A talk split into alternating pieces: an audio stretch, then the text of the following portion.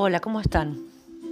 Bueno, mi nombre es Marianela Rizzo, nos reencontramos hoy en este quinto episodio y frente a la situación mundial que se está viviendo, consecuencia de la pandemia mundial denominada coronavirus o COVID-19, quiero hablar un poco de los profesionales de la salud en este caso.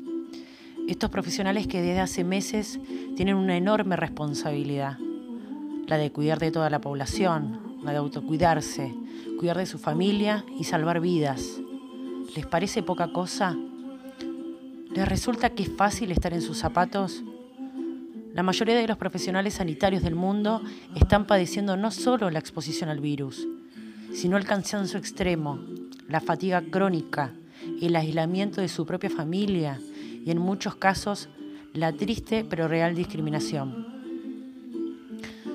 ¿Qué está pasando con muchos de ellos?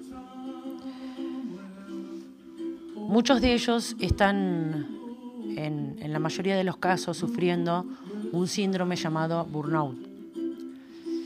El síndrome de burnout, también llamado burnout o síndrome del trabajador quemado, es un tipo de estrés laboral conocido como crónico. Esta patología fue descrita por primera vez en 1969 y al principio se denominó STAP Burnout para referirse al extraño comportamiento que presentaban algunos oficiales de policía en aquella época. Posteriormente, en la década del 70, se acuñó el término que conocemos hoy en día. En 1986, los psicólogos norteamericanos, Maslach y Jackson, definieron el síndrome de burnout como un síndrome de cansancio emocional, despersonalización y una menor realización personal, que se da en aquellos individuos que trabajan en contacto con clientes, usuarios, pacientes, o sea, con terceros. El síndrome de burnout, en inglés burnout, consumirse o agotarse, se caracteriza por un progresivo agotamiento físico y mental, una falta de motivación absoluta por las tareas realizadas y en especial por importantes cambios de comportamiento en quienes lo padecen este cambio de actitud, relacionado generalmente con malos modales hacia los demás o con un trato desagradable, es una de las características claves para identificar un caso de burnout. Este síndrome suele darse con mayor frecuencia en aquellos puestos de trabajo relacionados con atención a terceros, como dije. Pueden ser docentes, el personal sanitario o personas que trabajan en atención al cliente y pueden llegar a ser un motivo de baja laboral ya que llega un momento en que eh, este empleado, esta persona, se encuentra física y mentalmente incapacitada para desarrollar su trabajo. Los síntomas del síndrome de burnout son muy similares a los síntomas asociados al estrés laboral, de modo general. Sin embargo, en el caso del burnout, puede aumentar, puede aumentar la intensidad de manera extrema, especialmente en lo relacionado con cambios en el comportamiento o de carácter. Entre ellos podemos encontrar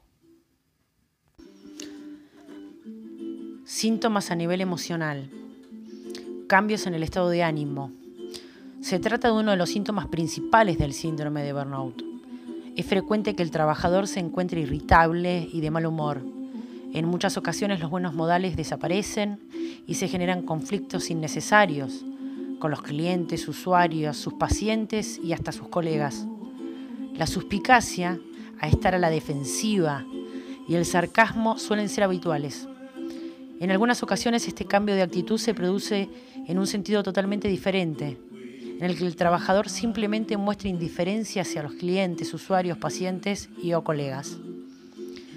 La desmotivación es otra. El trabajador pierde toda ilusión por trabajar. Las metas y objetivos dejan paso a la desilusión y al pensamiento de tener que soportar día tras día situaciones estresantes que superan sus capacidades y cada jornada laboral se hace larga e interminable.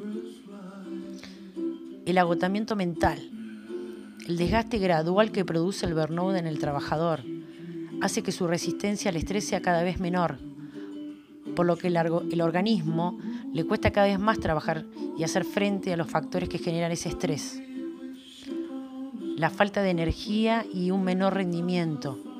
Se trata de una consecuencia lógica del punto anterior, Como el organismo gestiona de modo deficiente los recursos del cual dispone, su capacidad de producción disminuye y el rendimiento por tanto baja. Además, toda situación de estrés laboral prolongada en el tiempo produce a medio o a largo plazo un deterioro cognitivo, lo que puede provocar pérdidas de memoria, falta de concentración y mayor dificultad para aprender tareas o habilidades nuevas o desarrollar las que vienen haciendo. También tenemos síntomas a nivel físico. El síndrome de Burnout no solo afecta a nivel psíquico. Entre los síntomas a, tener en cuenta dentro del nivel físico que produce podemos encontrar afecciones del sistema locomotor. Es frecuente la aparición de dolores musculares, articulares, que se dan como resultado de la tensión generada por el estrés laboral, que por lo general están provocados por contracturas musculares y mucho cansancio. Otras alteraciones psicosomáticas, como problemas gastrointestinales, cardiovasculares, afecciones de la piel, dolores de cabeza, cefaleas, mareos, alteraciones del apetito, lo sexual y mayor riesgo de obesidad, entre otros. ¿Qué consecuencias trae el síndrome de burnout? Además de todos los síntomas vistos anteriormente, el síndrome de burnout puede tener consecuencias amplias y como las siguientes. El aumento del riesgo de alcoholismo o consumo de drogas. Se ha demostrado que el estrés laboral aumenta el riesgo de conductas perjudiciales, como el consumo de alcohol, tabaco u otras drogas. En aquellos empleados que en el que el consumo ya estaba presente, la tendencia es a incrementarse en el consumo absoluto. También alteraciones del sueño, al igual que otros tipos de estrés laboral, el síndrome de burnout puede producir dificultades a la hora de conciliar el sueño, insomnio. Además, es frecuente que la persona tienda a despertarse repentinamente en varias ocasiones a lo largo de la noche, con el trastorno que ello ocasiona a quien lo sufre. La baja de las defensas, el síndrome del trabajador quemado repercute negativamente sobre nuestro sistema inmunológico, haciendo que seamos más propensos a sufrir enfermedades infecciosas provenientes del exterior. Imagínense. Además, un sistema inmune más débil prolongará la duración de las mismas una vez que las hayamos contraído e incluso pueden provocar situaciones más graves, como la muerte. Además de las consecuencias del burnout, se extiende más allá del propio empleado y llegan a afectar a su familia, amigos, pareja e incluso pueden ocasionar importantes pérdidas económicas en las empresas o instituciones en las que se desarrollan. Causas, bueno, varias. Ahora enumeraremos algunas, pero en este caso estamos haciendo mucho hincapié en el estrés que están sufriendo estos trabajadores, como dijimos en el comienzo, sobre el excesivo trabajo sobre la atención al público sobre esta pandemia, ¿no? Pero cualquiera de las siguientes causas puede desencadenar una situación de burnout, especialmente cuando se dan por largos periodos de tiempo y de modo continuado. Cualquier puesto relacionado con atención al público, clientes, usuarios, pacientes, sean en aquellos empleados, en aquellos trabajadores profesionales en los que están sometidos al contacto continuo con, con estas personas y por consiguiente a un gran número de quejas, reclamaciones, peticiones. Esto puede generar graves niveles de estrés en el trabajador. A la larga puede terminar en afectar a su conducta. En la mayoría de las ocasiones eh, la persona insatisfecha o en descontento con el servicio prestado no suele ser demasiado agradable y esto puede acabar contagiando la conducta del trabajador.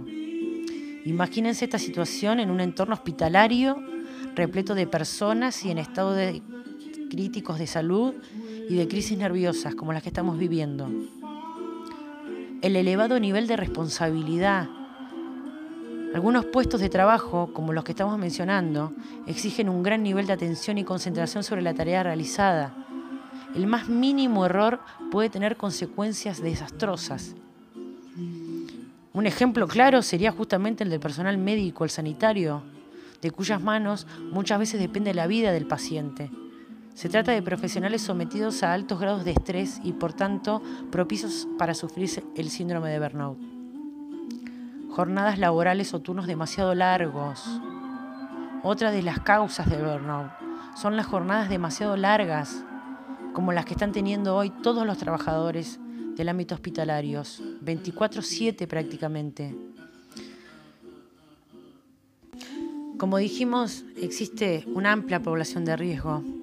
En general, los más vulnerables a padecer el síndrome son aquellos profesionales en los que se observa la existencia de interacciones humanas trabajador, cliente, usuario, paciente, de carácter intenso y duradero, sin considerar, por cierto, a estas clientes, usuarios o pacientes en particular, sino más bien a uno o varios, cuando hay que atender a multitudes. Dichos profesionales pueden ser caracterizados como de un desempeño satisfactorio, comprometidos con su trabajo y con altas expectativas respecto a las metas que se proponen. Pero en los que están afectados en el burnout se desarrolla como una respuesta a estrés constante y sobre la recarga laboral que se le está exigiendo.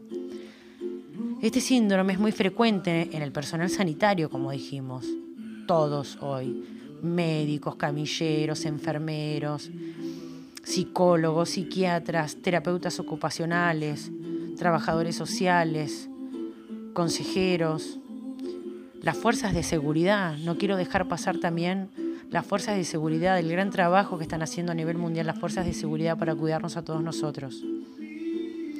Respecto al género, Diversas investigaciones apuntan a que las mujeres son las que presentan mayor prevalencia que los hombres.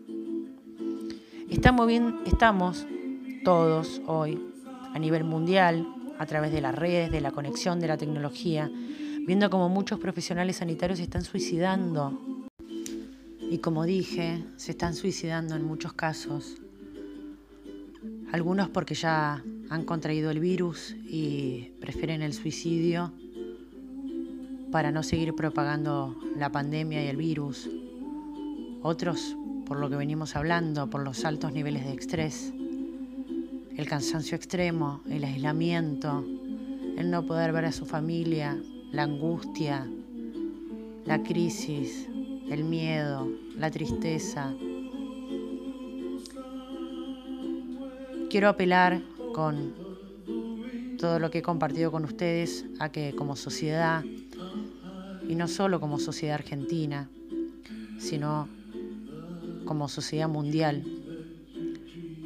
Tengamos en cuenta todo lo antes mencionado y valoremos, valoremos a estos profesionales que nos están cuidando, nos están tratando de salvar la vida. De esta no salimos solos, salimos juntos. Respetemos, actuemos de corazón, con empatía, tengamos actos generosos, palabras generosas, amorosas, sanadoras. Ayudemos, asumamos el compromiso social que tenemos, como ellos lo están haciendo con nosotros. Quédate en casa, cuídate, cuídanos. Y por favor, cuando veas algunas de estas personas, que son las que nos están salvando la vida, repito. Trata de tener siempre un gesto de amor, de corazón, de empatía. Gracias. Cuidémonos.